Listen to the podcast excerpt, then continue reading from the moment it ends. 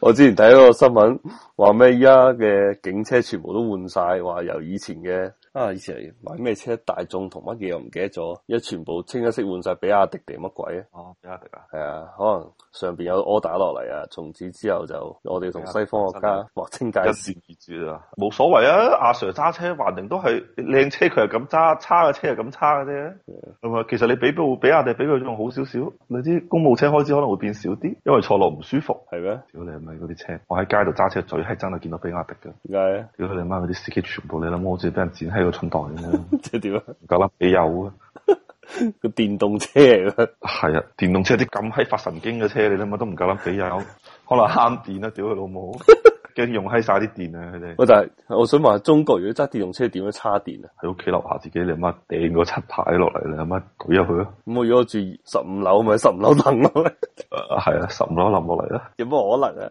邊有咁長嘅電線咧？識啊嘅咁你唔係包保一定去俾你裝個充電樁啊嘛。咁當然依家已經講到明啦，你只有一個固定車位咧，啊佢就會俾個充電樁俾你嘅。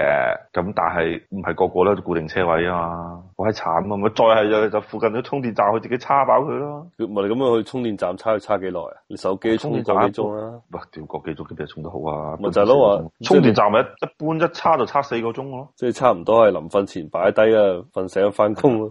係啊，就係、你臨瞓之前叉喺度咯，跟住咪就再瞓醒去攞咯。咪一般都唔會俾你瞓醒去攞噶啦，一般都係你一開始叉，叉完之後叉夠電啊咁上下，啲電夠噶啦，你就要翻去攞噶啦。誒我之前啊嗱、你乜電動車呢啲我真係好閪有經驗，因為我做過好閪多次電動車嘅嘅項目嘅，所以我係勸你咧，千祈唔好喺度買買電動車。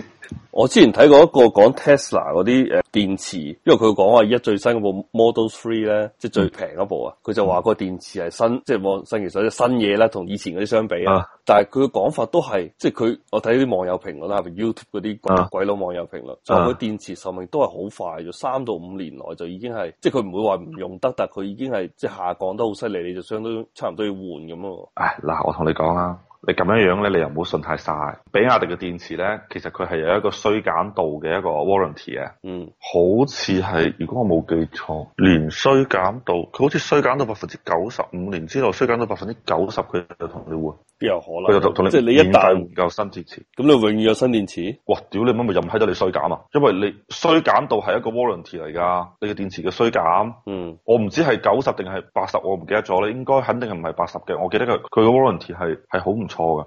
咁啊係咪即係我一電池一唔掂又攞翻去又換咗新嘅，跟住一唔掂又攞翻去換新嘅？咁你都要真係唔掂先得噶。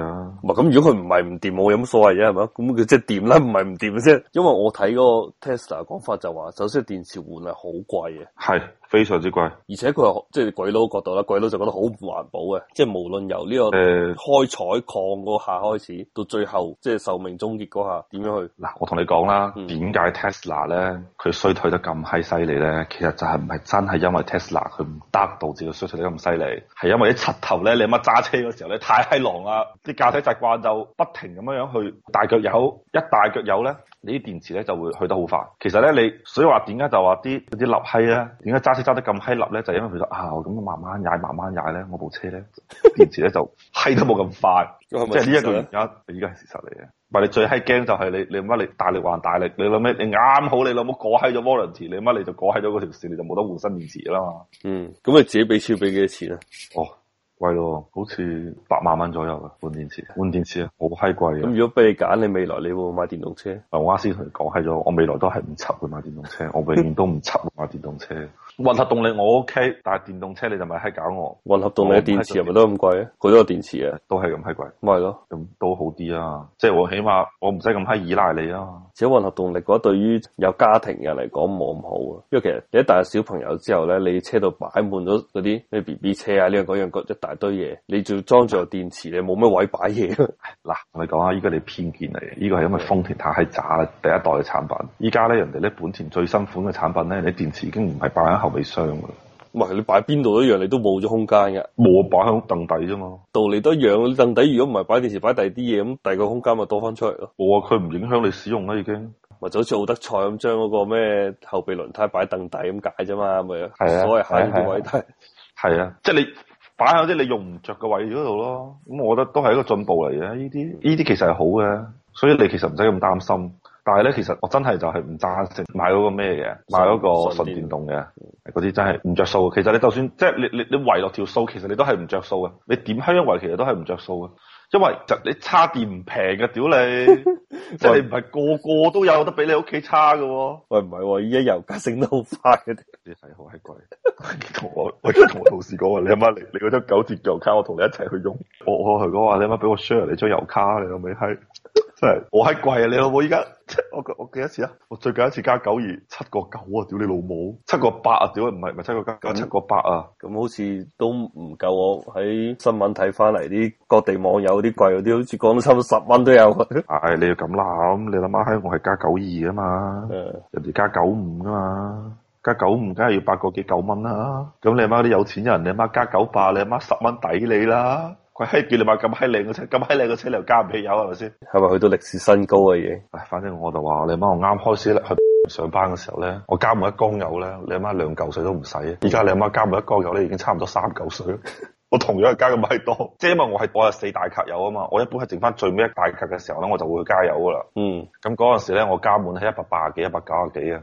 我最近一次加油係係兩百九十幾，差唔多三嚿水，係啊，真係貴起咗一嚿水啊！加一次油，咪好閪有 feel 啊！你貴一嚿，你你貴一嚿水真係好閪有 feel 噶啦，已經。但係呢個趨勢應該唔會變嘅，無論國際油價點走勢。 即係叫佢唯有你阿媽閪加少啲係啲啦，屌你！誒，而家叫做幫阿爺共赴國難。如果係真係共富國難嘅話，就冇乜所謂嘅。不過我就唔知今年年底你乜中石油啲利潤咁閪好嘅時候咧，咩啊會唔會有你阿媽？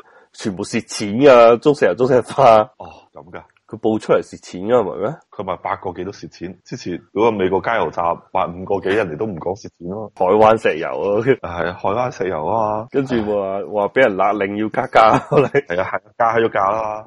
唉，你諗乜再係咁，我真係。唉，但係咧，你去啲私人加油站加啲油咧，啲油俾油嗰下咧，部車又唔爽，咁肯定係溝咗啲扣喺咗，即係扣喺咗水定扣喺咗酒精啊，唔係知啊，係真係好閪唔爽啊！明顯覺得你俾油嗰下咧，去得冇咁閪，冇咁有 feel 啊！你又同中石油、中石化比啊？係，呃我一般係加中石化，我未加過中石油啲油，我一我加親都係中石化。其實同埋我想加中石化嘅，係因為我順路嘅地方都係中石化嘅加油站，我冇辦法，我焗喺住加中石化。